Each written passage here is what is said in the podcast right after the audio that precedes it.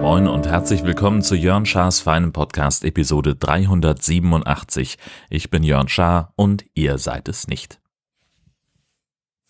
It's alive! It's alive! Das war ungefähr, äh, wie es sich anhörte, als ich kürzlich ein Paket auspackte, das mir der großartige Marcel geschickt hat. Drin war eine Universalfernbedienung, die ich vermittels USB und einer Windows-Software auf unsere Soundbar anlernen konnte. Und jetzt läuft dieses Ding.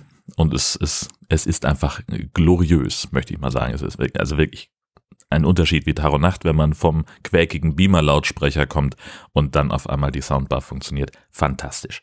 In der Zwischenzeit ist ja eine Menge passiert. Seit der letzten Folge haben sich äh, mehrere Leute bemüßigt gefühlt, äh, mir zu erklären, dass ja man den Batteriefachdeckel ganz sicher nicht braucht oder gar die ganze Fernbedienung. Das, äh, also vielen Dank. Ähm, meine Grundannahme bestätigte sich aber bis zu dem Punkt, wo dann die Harmony-Fernbedienung hier lag. Ähm, denn ich bin ja dann offen für konstruktive Vorschläge und habe gedacht, okay, dann schieb's halt mal eine Batterie rein äh, in die Fernbedienung und das Ergebnis war, ja, die Batterie steckt fest, die kriege ich da jetzt nicht mehr raus. Das war auch vorher schon immer so ein bisschen problematisch, Batterien äh, zu wechseln an dieser Fernbedienung. Aber anging sie deswegen immer noch nicht und ähm, ja, jetzt haben wir also eine Fernbedienung, die natürlich deutlich klobiger ist als das Originalgerät, aber funktioniert. Und ich konnte sogar äh, diverse äh, Tasten belegen. Also die hat halt vier Tasten, äh, auf der man auswählen kann, welches Gerät jetzt gerade in diesem Moment ähm, benutzt werden soll.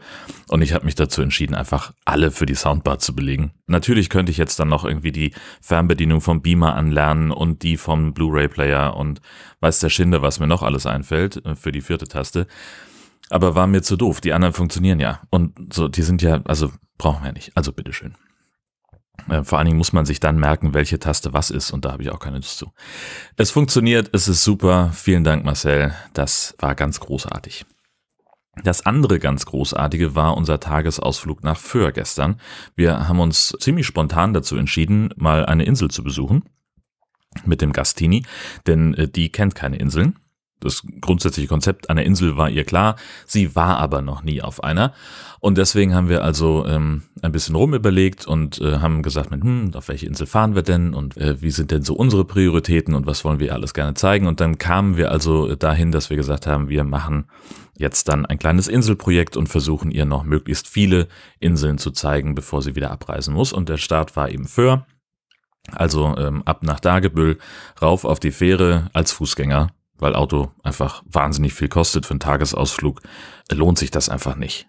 Und deswegen sind wir dann nur ein bisschen durch Wieg getapert, äh, waren irgendwie mittags da und haben dann bei einem fancy-schmancy Burgerladen äh, einen sehr guten, wirklich guten, aber auch ziemlich teuren Burger gegessen. Und das war ein bisschen schade, die haben da wirklich dann keine Beilagen. Ne? Also du kannst halt nicht sagen, ich nehme einen Burger mit Pommes. Also kannst du sagen, aber dann sagt er, ja, Pommes haben wir nicht. Und so war das ein bisschen was äh, zum Appetit anregen. Und am Ende, ja, kurzer Strandspaziergang und dann hinten beim äh, Schwimmbad, äh, da ist noch ein Restaurant drin. Wie heißt das denn jetzt wieder?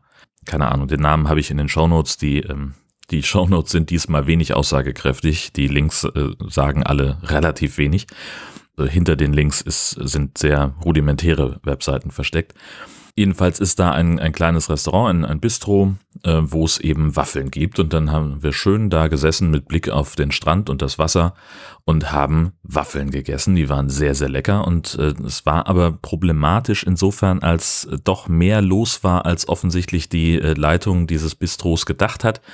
Der arme Mensch hinter der Theke war alleine so haben wir dann doch ein bisschen länger warten müssen. Und das brachte uns dann so ein bisschen in die Situation, dass wir uns ein, bisschen beeilen mussten. Also ich hatte eine mit Pflaumenmus ähm, bestellt und mich ein bisschen beeilt beim Essen, dass ich fertig werde. Und die Mädels waren dann noch so ungefähr halb durch ihre Waffeln durch, hatten aber nur Puderzucker bzw. Zuckerzimt drauf und haben dann gesagt, ja komm, dann essen wir die im Gehen weil es nämlich so war, wir haben uns gesagt, wir nehmen die Fähre um 15.15 .15 Uhr wieder zurück, weil dann die nächste nämlich um 17.40 Uhr fahren würde und das war uns zu lang. Also da nochmal zwei Stunden in Wieg rumdümpeln, vor Dingen bei den Temperaturen, es war so zwei, drei Grad warm, bisschen windig, hatten wir jetzt nicht so richtig viel Bock drauf. Nee, und hat aber im Wesentlichen alles gut funktioniert. Wir sind dann rechtzeitig äh, vier Minuten vor Abfahrt der Fähre angekommen. Ticket hatten wir sowieso auf dem Handy, das war alles überhaupt kein Thema. Und dann sind wir wieder zurückgeschippert. Das war richtig fein. Ja, bei der Arbeit war ansonsten relativ wenig. Äh, ich habe diese Woche einen äh, wichtigen Termin gehabt, nämlich gestern, nämlich am Freitag, als im Brunsbüttel das LNG-Schiff angekommen ist. Ähm, das ist, äh, da entsteht ja ein schwimmendes Terminal, das dritte, das deutschlandweit gerade gebaut wird. Und da ist also das Anschlussschiff, die sogenannte Jetty, angekommen. Das ist ein, selber ein Tanker, mit einer Kapazität von 100.000 Kubikmetern verflüssigtem Erdgas und einem Wärmetauscher, der also dieses Gas, man kann nicht einfach das Ventil aufdrehen, das würde dann äh, zufrieren, sondern man muss das äh, schrittweise erwärmen und äh, das äh, wieder in den gasförmigen Zustand bringen. Und dieser gasförmige Zustand, diese Kapazität entspricht dann 600.000 Kubikmetern Gas, die dieses Schiff grundsätzlich speichern und abgeben kann. Man nennt es deswegen auch Floating Storage and Regasification Unit, also schwimmende Lager- und Regasifizierungseinheit, die also für den Landanschluss sorgt. An diesem Schiff legen dann die Tanker an, laden ihre Ladung in den Bauch dieser Jetty um und die macht dann den Rest, wenn der Tanker schon wieder weg kann. Ja, da bin ich also hingefahren und habe in zwei Live-Schalten darüber berichtet im Deutschlandfunk einfach von den Ausmaßen her ist sowas ja schon beeindruckend. Ne? Also ich habe äh, das Bild vom, vom äh, Wohnblock äh, benutzt in den Live-Schalten, um das so ein bisschen deutlich zu machen. Also es ist halt irgendwie fast 50 Meter breit, rund 300 Meter lang ähm, und, und hoch wie ein zehnstöckiges Haus, wenn das mal reicht.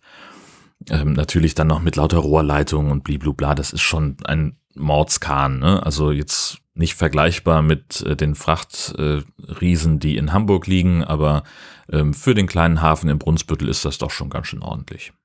Gut, ja, so viel zur Arbeitswoche. Ansonsten haben wir am Freitag ja dann auch den neuen High-Alarm veröffentlicht. Wir haben uns über die offizielle Fortsetzung von Jurassic Shark ähm, unterhalten. Das äh, wollte ich eigentlich dann noch so ein bisschen ähm, ausführen. Es gibt ja auch in der Historie des High Alarm Podcasts einmal Jurassic Shark, dann Jurassic Shark 2 und Jurassic Shark 3 und jetzt gibt es dann eben neu auch noch Jurassic Shark 2 Aquapocalypse. Aquapocalypse ist tatsächlich die Fortsetzung von Jurassic Shark. Die anderen beiden vermeintlichen Fortsetzungen sind einfach umbenannt worden.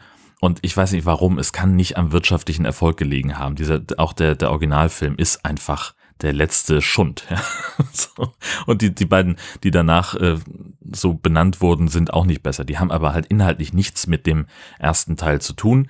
Und dieser Aquapocalypse, der hat jetzt eben, der bezieht sich eben an ganz vielen Stellen darauf. Es sind nicht die gleichen Drehorte, es sind nicht die gleichen Schauspieler, es ist nicht der gleiche Regisseur, aber es wird eben an vielen Stellen Bezug genommen auf die Handlung des ersten Films. Und es hat manchmal so ein bisschen was von unbeholfenem Fanservice. Hätte ich es gerne genannt, wenn es mir damals schon bei der Aufzeichnung eingefallen wäre. Wir sehen nichts aus dem anderen Film. Es gibt keine Rückblenden oder irgend sowas, sondern es wird einfach nur über Szenen aus diesem Film gesprochen. Mir ist auch nicht ganz klar, wie der zeitliche Abstand ist. Also in echt sind ja zehn Jahre später. Und ich glaube, dass dieser Film unmittelbar an die Ereignisse von Jurassic Shark anschließen soll, weil da kommt dann ein Nachrichtenteam und berichtet darüber, was da passiert ist. Und die, die Arbeiten der, dieser Ölfirma laufen auch immer noch von anderer Stelle. Äh, das ist auch was, das man so gar nicht in dem ersten Teil gesehen hat. Das war halt, es gab halt eine äh, Stelle, an der sie ihre illegalen Operationen durchgeführt haben oder ihre illegalen Aktivitäten durchgeführt haben. Jetzt gibt's auf einmal in Sichtweite dieser Insel noch eine Ölplattform die muss ja irgendwann gebaut worden sein. Ach, es, hört euch das an. Äh, wir haben da mehrere Fragen zu diesem Film und, und ein paar Sachen, äh, die wir diskutiert haben. Und äh, uns hat es jedenfalls großen Spaß gemacht. Und das passiert mir immer. Ich kicher mir immer tierisch ein zurecht, weil ich uns so wahnsinnig lustig finde. Habe ich, glaube ich, auch schon mal gesagt. Und ich finde es einfach super, wenn wir Filme zusammenfassen. Damit endet dann die Zusammenfassung dieser Woche. Wow. Abgesehen davon bin ich der Meinung, dass Christian Lindner als Bundesfinanzminister zurücktreten sollte. Bis das passiert oder bis eine weitere Folge erscheint von Jörn Schaas für einen Podcast, alles Gute.